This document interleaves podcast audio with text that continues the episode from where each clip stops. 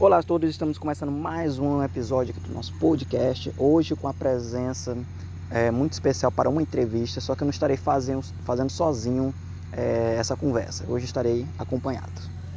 Olá, boa noite. Eu me chamo Alexandre e vou participar também dessa entrevista a um professor. E é mais um episódio aqui e me sinto honrado mais uma vez estar participando do podcast. Como já foi falado, nós estamos aqui fazendo uma entrevista hoje com um professor e deixarei agora ele se apresentar. Eu sou Osiel César da Trindade Júnior, licenciado em Ciências Biológicas pela Universidade Estadual do Piauí. Tenho especialização em docência do ensino superior, mestrado em desenvolvimento do meio ambiente. Estou fazendo doutorado em, também em desenvolvimento do meio ambiente pela Federal do Piauí e doutorado em educação pela Universidade Nacional de Rosário, na Argentina. Já sou docente há 19 anos, atuo tanto no ensino médio técnico como na graduação e também na pós-graduação. E a frase inicial que eu deixo é que sempre motivo os meus alunos a estudarem, porque, como exemplo que eu dou a eles, o estudo mudou a minha vida, continua mudando. Tudo que eu tenho é devido ao estudo, né? Não que seja regra, mas tudo que se transformou na minha vida hoje foi devido ao processo de estudo. Então, que os alunos estudem, foquem realmente, queiram crescer profissionalmente como cidadão também, né?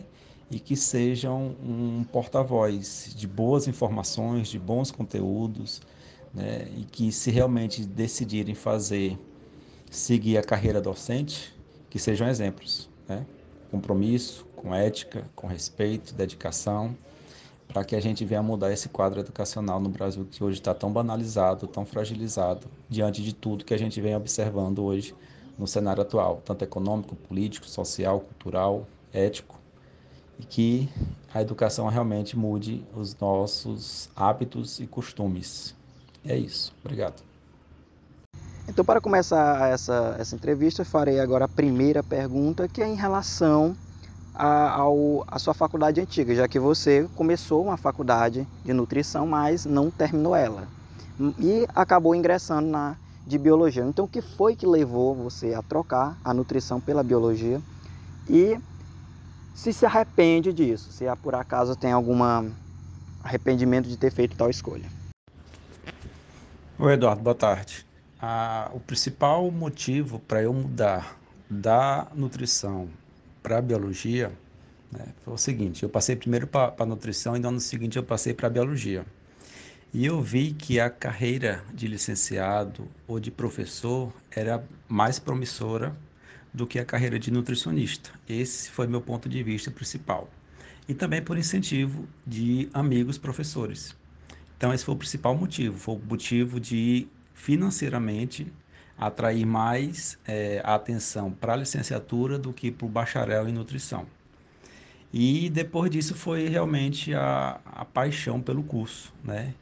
Então tudo me motivou, me motivava a estudar, a, a pesquisar e também a, as disciplinas da área da, da educação que a biologia oferecia.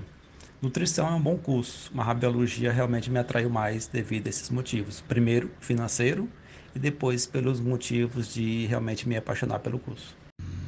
É, professor, ah, no decorrer da sua carreira docente, é, a sua relação com os seus alunos é, foi de forma rígida? Como que se deu a sua relação com os seus alunos? Com o passar do tempo, é, a gente sabe, a gente aprende a mudar contato com o aluno, né? Nunca fui um professor tão rígido, mas sempre cobrei. Não com severidade, mas apenas na base do respeito, da confiança, né? do saber ensinar, do saber ouvir o aluno. Então, isso sempre me motivou a, a, a ser professor. Né? E a curiosidade que o aluno antes tinha em querer aprender e que hoje poucos alunos né, estão levando isso a sério. Em relação às metodologias usadas dentro de sala de aula, assim, teve alguma coisa dentro dessa carreira docente que você disse, ah, isso provavelmente eu nunca vou utilizar em sala de aula e acabou utilizando tempos depois, ou seja, metodologias ou coisas que contribuíssem assim, para a forma de aula. Teve alguma mudança ao longo dessa carreira docente assim significativa? As metodologias elas vão se adaptando ao longo do tempo, né? Elas vão mudando e a gente tem que se adaptar a elas, né? E de acordo com a necessidade. Os métodos eles sempre são mutáveis, né? Então a gente tem que a, a, abraçar aquilo que está ao nosso redor no dia a dia seja para uma aula de campo, seja para uma aula de laboratório, seja para a sala de aula, apenas com um livro didático. Né? Então, isso tem que mudar ao longo do tempo. Há 19 anos eu estou na profissão de docente, né? Então, de lá para cá, a internet foi um recurso bastante utilizado, né? E que mudou realmente a nossa profissão de professor. Antes, a gente não utilizava a internet, era só mesmo quadro, aulas de campo, aula de laboratório.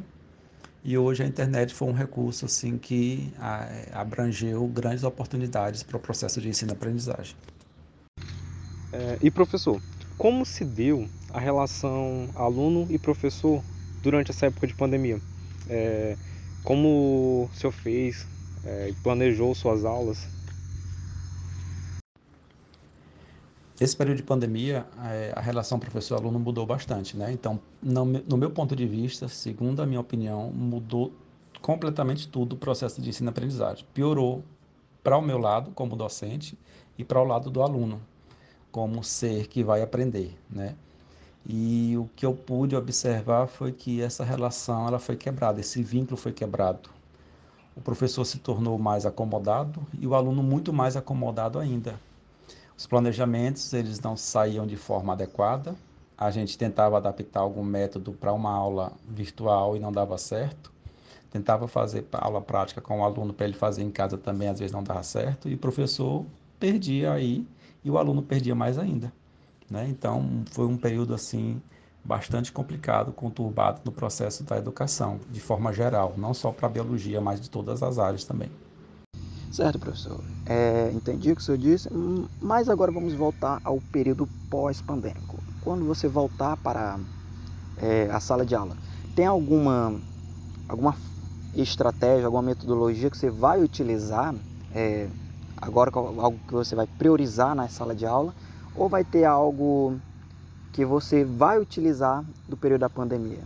Alguma coisa, alguma técnica, alguma metodologia que você aprendeu?